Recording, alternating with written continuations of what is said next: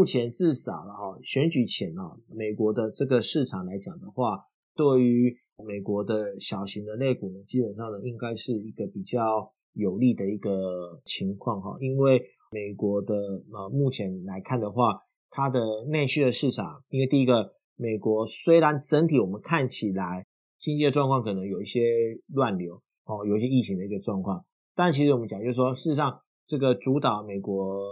股市。一个很重要的因素呢，是所谓的财富效应哈啊，那以这个财富效应来看的话，简单讲就是说，你手上的股票是涨的，哦，你手上的这个呃房地产的价值是上升的哈，那你的资金的成本又是低的情况之下啊，其实呢，这个都有可能呢会造成整个美国的小型类股呢是一个比较好的表现的一个一个状况。这样，以整个来看的话呢，美国的小型类股以 IWM 这个罗素两千的指数的角度来看。啊，目前这个美国小型类股指数十月以来的话呢，基本上表现是相对是还不错的啊。所以呢，我们讲就是说，其实美国十月来讲的话呢，可能整个 market 的的取向到选举前，我想这个内需类股呢，会是一个蛮重要的一个市场的一个一个指标这样子哈。好，那我们看一下几个在这个内需类股比较关键的几个类股呢，我们来呃稍微的 review 一下哈。那第一个就是这个汽车类股。那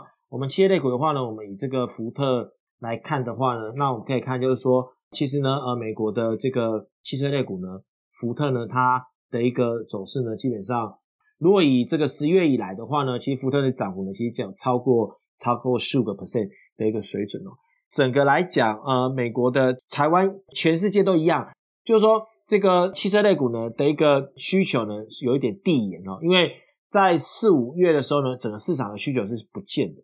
但是呢，五六七月呢，市场呢，就是你要买车的时候呢，很多时候大家会发现说，其实呢，这市场的这个车呢，基本上是一个呃没有没有货的一个状况，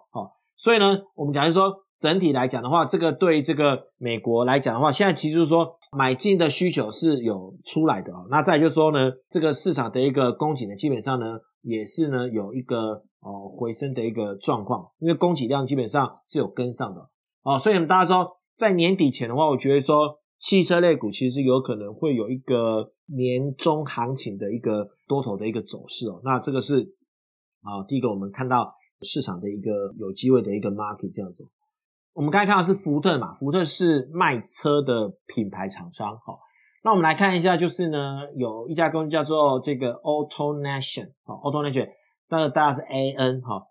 ，AutoNation 它基本上它是做中古车的销售的公司哈。那其实如果各位有在台湾买这种所谓的美国平行输入的车子的话，其实很多其实是由 AutoNation 这家公司所卖出的车子。就是说，美国的汽车市场，他们基本上就是有很多的租赁车。那租赁车大家知道，其实企业通常来讲，租赁车。因为租赁的这个抵税效果，所以他可能会租呃租租个租新车租个两年三年，然后他可能就会把这个车呢就是呢呃就卖掉啊，那卖掉的话呢，他可以拿回一些现金，而且他折旧基本上提光了，所以基本上对这个企业来讲的话，因为中古租赁车提列折旧，事实上可以帮助你减低你的税负的，因为它变成你的成本，所以你的获利会变，因此啊、呃、这个被低估啊。那你把这个车到期之后呢，三年到期之后卖出，是让你等于是回冲这个折旧，其实是可以把你的获利呢递延到三年之后去做一个回冲的一个动作。所以其实很多公司它其实会在租赁的这些这个项目上面呢去做一些会计的一些我们讲说会计的操作的一个动作。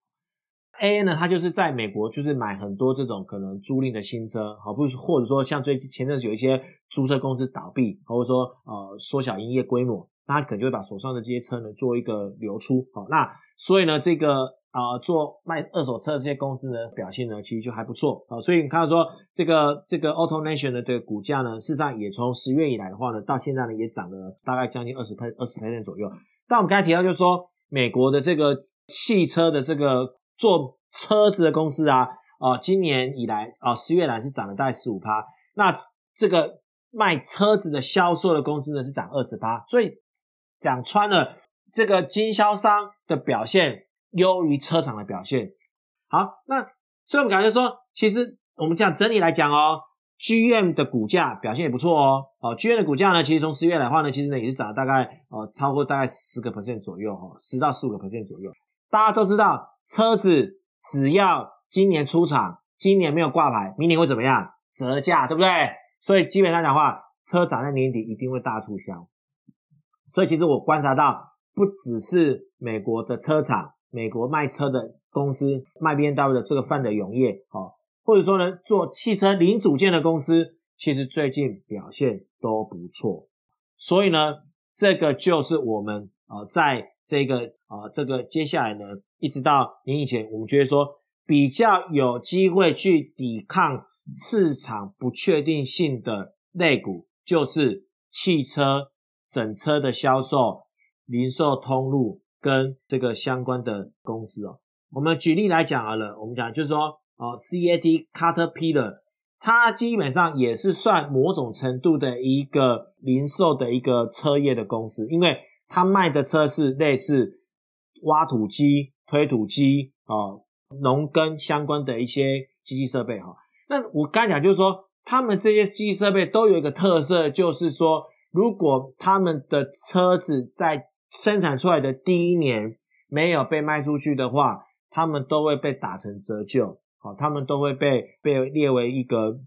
就是他们的价值呢，就开始会被有一个减损的一个动作。所以，我们上礼拜跟大家提过嘛，其实美国的内需类股，美国的一些，包括说罗素两千啊，一些比较内需相关的一些公司的股票，是我们比较琢磨的一些标的。那我们再来看另外一个，从这一个美国的以 Carter P 的这个公司的角度来看的话。这个我们会提到另外一个一个议题，就是说，好，in case 如果今天十一月美国的总统选举真的有出现难产、市场下跌的时候，我们应该站在什么样的一个角度？好，Carter P 的它是一个什么样的类型的产品呢？你是买你跟这 Carter P 的买的东西是要拿来干嘛的？拿来消费的吗？是要拿来？它是一个什么样子的？啊、呃，这个性质的一个产品，其实它是一个所谓的耐久性的生产的工具。简单讲，就是说，